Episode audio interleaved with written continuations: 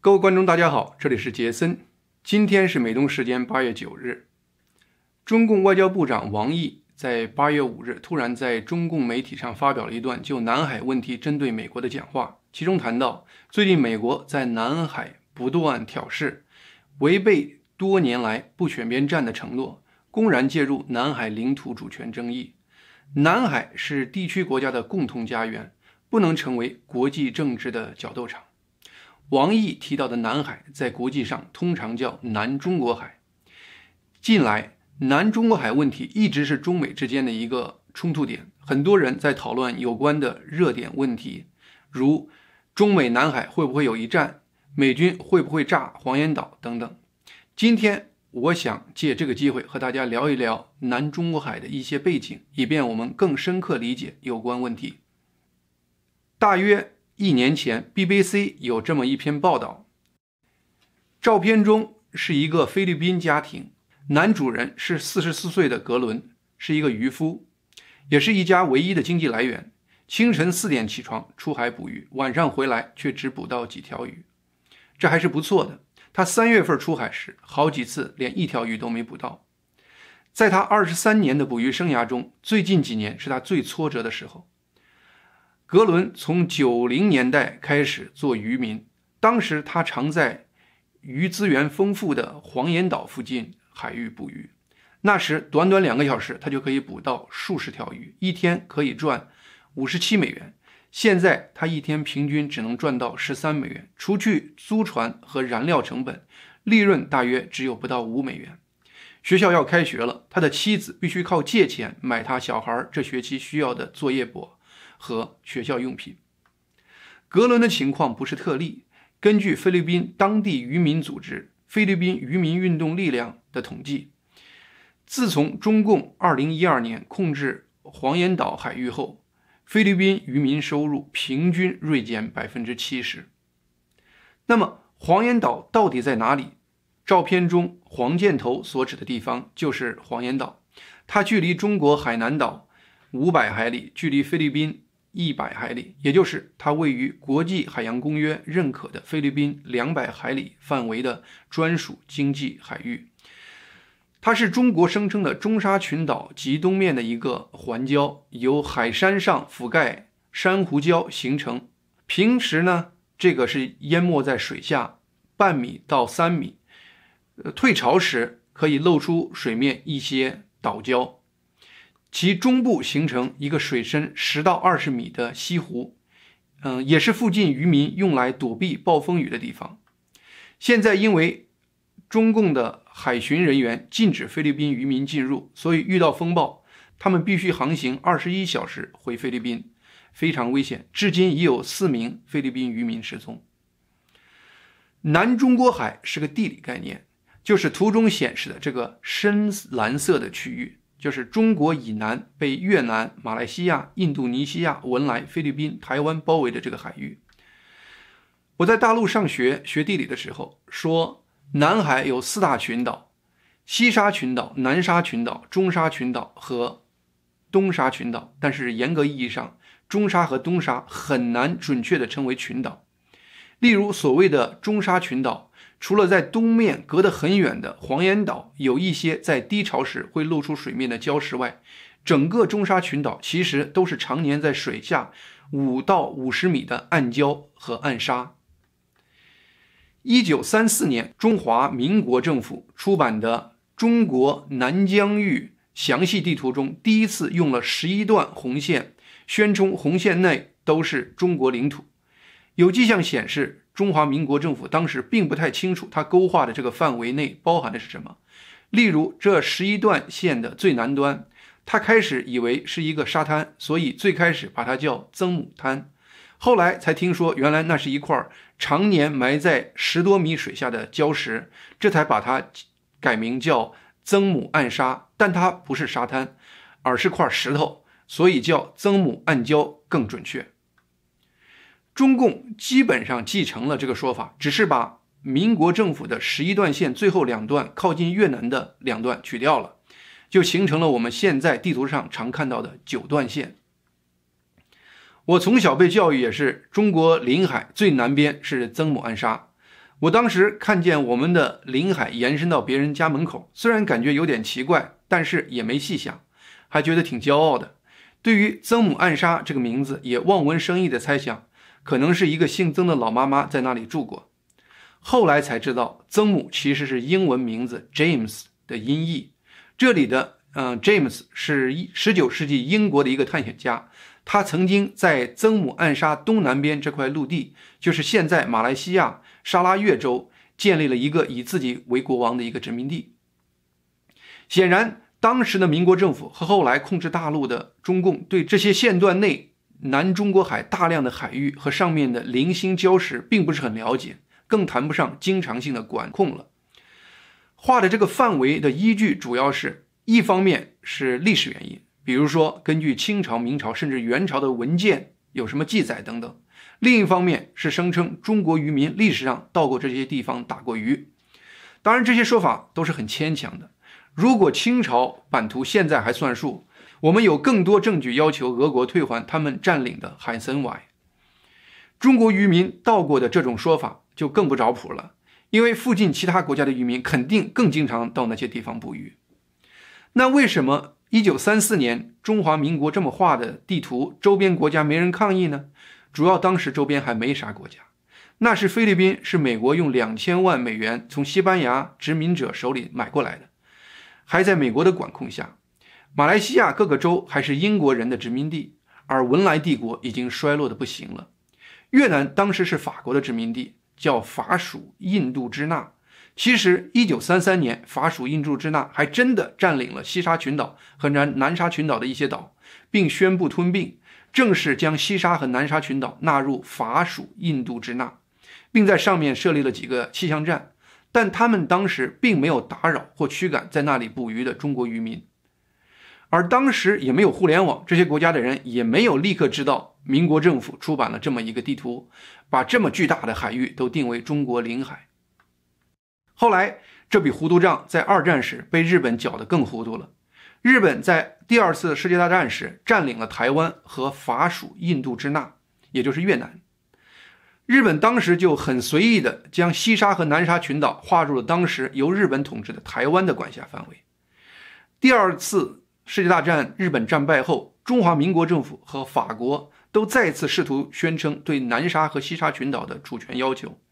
原来定好了，中华民国政府和法国就南中国海的南沙和西沙群岛要进行一次谈判，但是很快法国就和越南当地的谋求独立的越南人发生了法越战争，法国自顾不暇，也就自动放弃了和中华民国政府就西沙和南沙群岛所有权的这个谈判。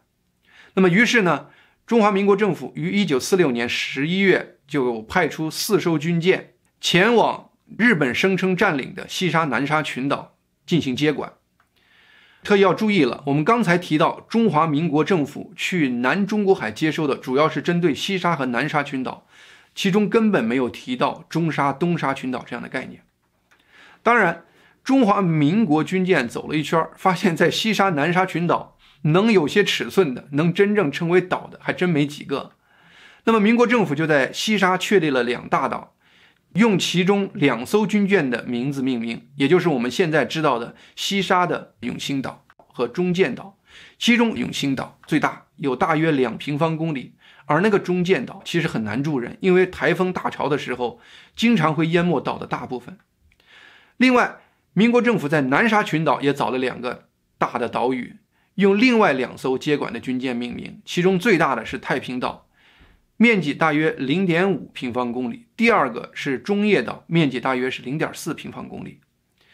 当时民国海军在岛上立了个碑，在碑旁边举行了接收仪式，举行了升旗典礼，还在太平岛设立了南沙群岛管理处，隶属当时的广东省政府。当时在太平岛、中业岛以外，还在南威岛、南子岛、景洪岛、北子礁等地也设立了管辖机构，并派军人驻守，也就形成了当时民国政府对南沙群岛一些较大岛屿的主权管辖。民国政府进行这个行动时，因为当时南中国海周边很多国家还在折腾本国独立问题，谁也没有功夫和心情关注。后来国民党开始忙于和中共作战，对一些小的岛礁也就逐渐开始放松管制。等到一九四九年中共占领大陆以后，中共顺便占领了西沙群岛中最大的可以住人的永兴岛。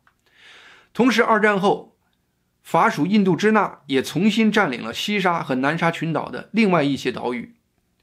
一九五六年，越南从法国独立出来以后，法属印度支那占领的那些西沙、南沙的岛屿也就被南越顺理成章地继承接管了。一九七四年。中共和南越的西沙海战就是在这个大背景下进行的。一九七四年一月份，当时美国已经决定停止打了将近二十年的越战，准备从南越撤军。中共抓住机会，和当时控制西沙群岛的一些岛屿的南越海军发生了一次小规模武装冲突，中共称其为西沙海战。这次战斗的结果是中国确立了对西沙群岛的实质的控制权。在以后的多年。南中国海的问题主要聚焦在对幅员辽阔的南沙群岛各个岛礁的控制权上。中华民国到六十年代都一直在最大的太平岛和中业岛有驻军。越南从法属印度支那那里也继承了对很多南沙岛礁的实际控制权。从五十年代开始，南沙群岛周边的国家，包括马来西亚、菲律宾等相继独立，这些国家也开始接管一些他们领土比较近的南沙群岛的。岛礁，这些国家的依据是国际法认可的无主地先占原则，也就是一个国家可以占领、控制、拥有荒芜和在法律上不属于任何人的土地。期间也发生了一个比较特殊和有争议的事件：一九七一年七月，当时有一个大台风要来，驻守在中业岛的嗯中华民国驻军暂时转移到比较大的太平岛躲避台风。那么菲律宾趁机。派部队就登陆中业岛，开始实施对中业岛的实际控制。在很长一段时间，中共因为忙于在大陆搞各种各样的运动、文化大革命等等，对南沙群岛没有任何的实际的介入。其实，国际上对领海的定义以及对海上不同区域各个国家的权利的认识，长期以来都存在认识上的不同。于是。从五十年代开始，联合国先后开了三次国际海洋会议，前前后后历时二十多年，于一九八二年，终于各国代表达成共识，决议出台一本整合性的海洋法公约。而公约真正生效已经到了一九九四年十一月十六日。中国是签署和正式批准该公约的一百五十个国家之一。美国虽然签署了该公约，表示美国政府认可该公约的理念，但是美国国会却因为担心参与这样的国际公约会削弱美国主权，所以到目前为止，美国国会还没有正式批准它。美国对批准国际公约如此谨慎的原因之一，是因为美国给予参与的国际法规很高的法律地位，这比美国宪法低，而高于美国国内的一般法律。也就是在美国国内法律和美国批准的国际法冲突时。美国要优先执行国际法规，这其实也体现出美国和中共对国际契约的一种根本的不同。美国要么不批准，批准了就会认真执行；而中共可以根据当时的需要，毫不犹豫地签署任何国际契约，而在他又随时可以把以前签署的契约当做历史文件扔到一边，我行我素，想干什么就干什么。一九九四年生效的这个联合国海洋公约是一个里程碑的文件。他给签署国树立了一个国际海洋的行为准则，不管各国以前怎么干，一九九四年以后都应该按照该公约行事。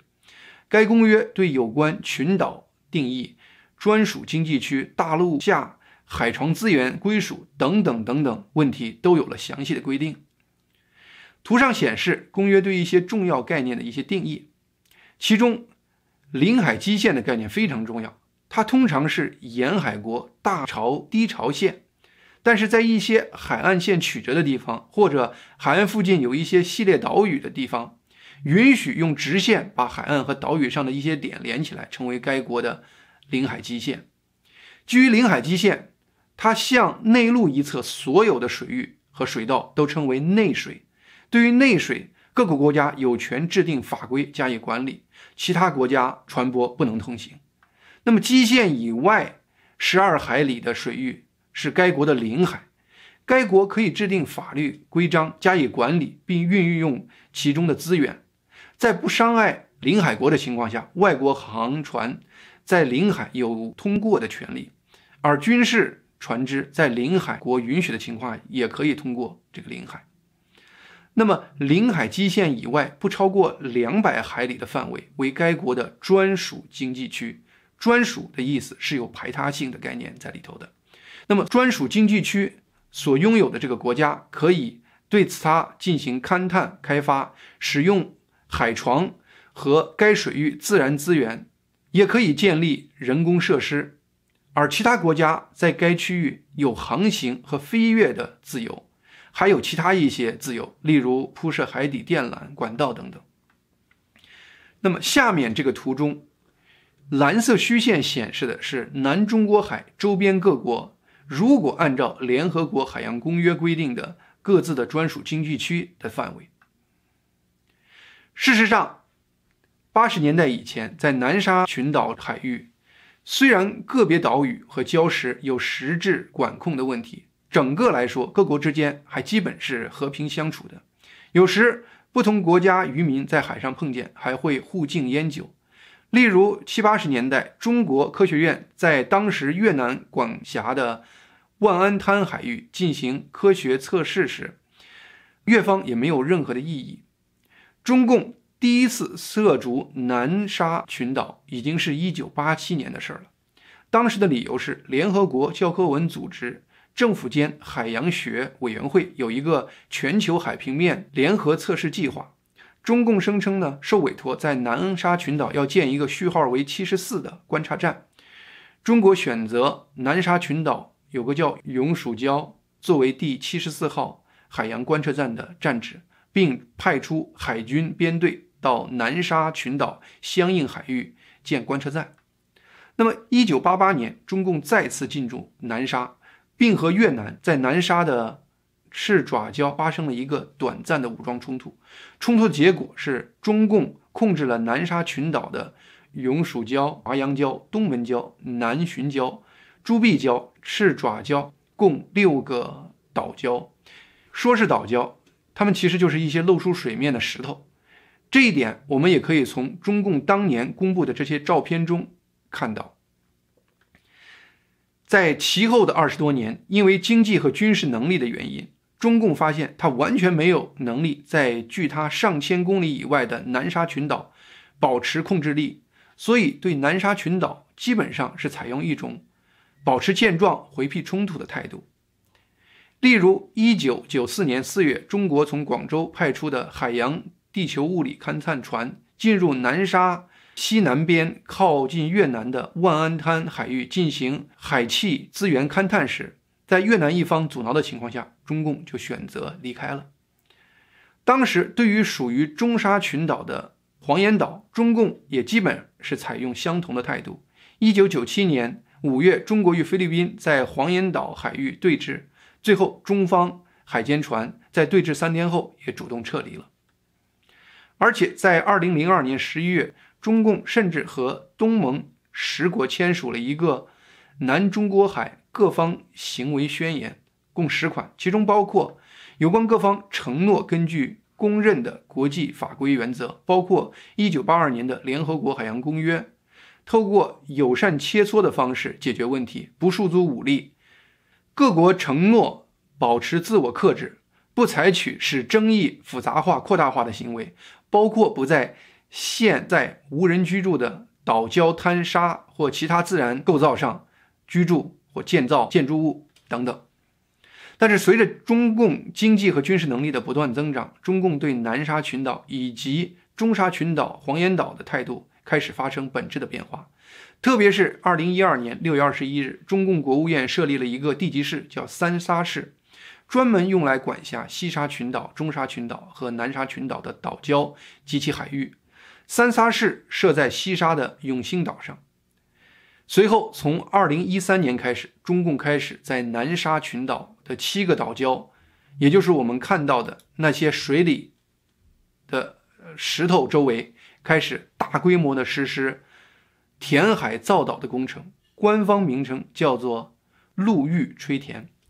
中共有亚洲第一大的挖掘船，叫天津号，它被中共称为造岛神器。这个可以航行的挖掘船，一边挖掘礁盘周围的珊瑚沙，一边把珊瑚沙和水混合物用喷射的方式排放到礁石附近，在水中的礁石附近逐渐填出一个岛来。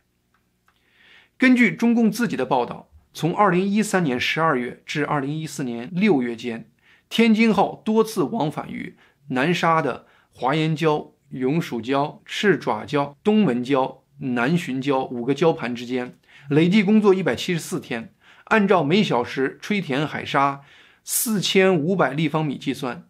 天津号在南沙五个岛礁吹填了超过一千万立方米的沙土和海水，大约相当于三个美国胡佛海坝消耗的混凝土。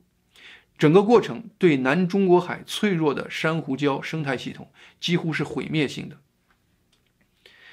中共疯狂操作的结果是在短短两到三年的时间，就把南沙群岛中的七个礁石变成了南沙的七个大岛。从此，这些礁石已经不叫礁石了，而叫岛了。例如前面提到的永暑礁，现在已经叫永暑岛了。中共还在这七个人工岛上修建了大量的建筑物，包括灯塔、军营、发电站、雷达站、通讯站、海水淡化厂等等。这七个岛中最大的是美济岛、朱碧岛、永暑岛。这是这三个人工岛建成后的卫星图。在卫星图上可以看到，中共修建了港口、机场、机库、医院、体育运动场等等各种军用、民用设施。已经基本形成了城镇规模，这完全违背了中共在2002年与东盟十国签署的《南中国海各方行为宣言》。这三大人工岛，再加上三沙市政府所在的不断填充扩张的西沙最大的永兴岛，在南中国海，中共目前有四个拥有大机场的岛屿。这个岛屿的机场跑道长度。大约都有三千米，宽五十多米，可以起降空客 A 三二零系列、波音七三七系列的民航客机，也可以起降各种轰炸机和歼击机。这四个岛可以对南中国海实现全面覆盖。按中共的说法，就是相当于有四个永不沉没的超级航空母舰。随着中共在南中国海军事力量的增强，中共进一步把它签署的。联合国海洋公约和南海各方行为宣言当做历史文件扔到了一边，完全按他对南中国海归属的解读采取各种行动。二零一七年七月，中共派出多艘武装船，把在万安滩进行地质勘探的越南勘探船赶走，然后中共的勘探船在同年七月、八月、九月三次进入万安滩进行详细的石油天然气储量勘察。按中共的报道，这是报了1994年中共勘探船被越南从万安滩赶走的一箭之仇。但是，按照联合国海洋公约的规定，万安滩是在越南领海基线两百海里之内，应该属于越南的专属经济区。2012年4月，中共和菲律宾在黄岩岛再次发生对峙，结果是2013年1月，菲律宾外交部长不得不承认，中国以实质上控制了黄岩岛。菲律宾船只不能再进入该海域。我们也知道，黄岩岛距离菲律宾只有一百海里，应该是属于菲律宾的专属经济区的。在不得已的情况下，二零一三年，菲律宾以中共在南中国海的海洋执法和岛屿开发活动已违反了联合国海洋公约为由，向荷兰海牙的国际仲裁机构常设仲裁法院提出仲裁要求。中共拒绝参加在海牙的这个具有一百多年历史的国际仲裁法庭所举行的听证，并坚持表示这个法庭没有对这个案件的审判权。二零一五年十月，仲裁法庭称其有审判权，理由是中国和菲律宾都是联合国海洋公约的签署国。二零一六年七月十二日，仲裁庭公布仲裁结果。仲裁庭五位仲裁员一致裁定，中共对它的九段线范围内的资源拥有历史性权利的这种主张，并无法律依据，违反了联合国海洋法公约。仲裁法庭还否认中共在南中国海填海造陆，表示该行为给环境造成了不可挽回的损失，要求中共立刻停止在南海的类似活动。同时，有趣的是，法庭还判决，目前由中华民国台湾当局实际控制的、自然面积最大的太平岛在内的所有南沙群岛露出海面的区域。最多只是礁而非岛，因为其自然条件不足以支撑和维持常住人口，因此拥有太平岛最多只能产生十二海里的领海，而不能产生两百海里的专属经济区。而中共占据的，例如美济礁、朱碧礁等等，在天然状态下只是低潮时露出水面的石头，这种礁石连十五海里领海的概念。都不能产生，就更别提两百海里范围的专属经济区了。同时，中共在低潮高地建造人工岛的行为，侵犯了菲律宾的主权权利。但是在中共的压迫下，仲裁结果公布的第二天，联合国官方就表示，此案仲裁庭与联合国没有任何关系。不属于联合国的司法机构，因此其仲裁结果，联合国不会提交联合国安理会申请强制执行。虽然菲律宾在国际法庭上获得了全胜，但是因为联合国和国际社会对仲裁结果无任何执行的意愿，对中共也无任何执行能力，结果实质意义，菲律宾还是等于得到了零。这个现实直接造成我们在节目开始时讲的菲律宾渔民格伦一家的凄惨境遇。现在的菲律宾总统杜特尔特转而对中共采用绥靖政策，不再寻求对黄岩岛的主权要求，只是恳请中方允许菲律宾渔民到黄岩岛海域捕鱼。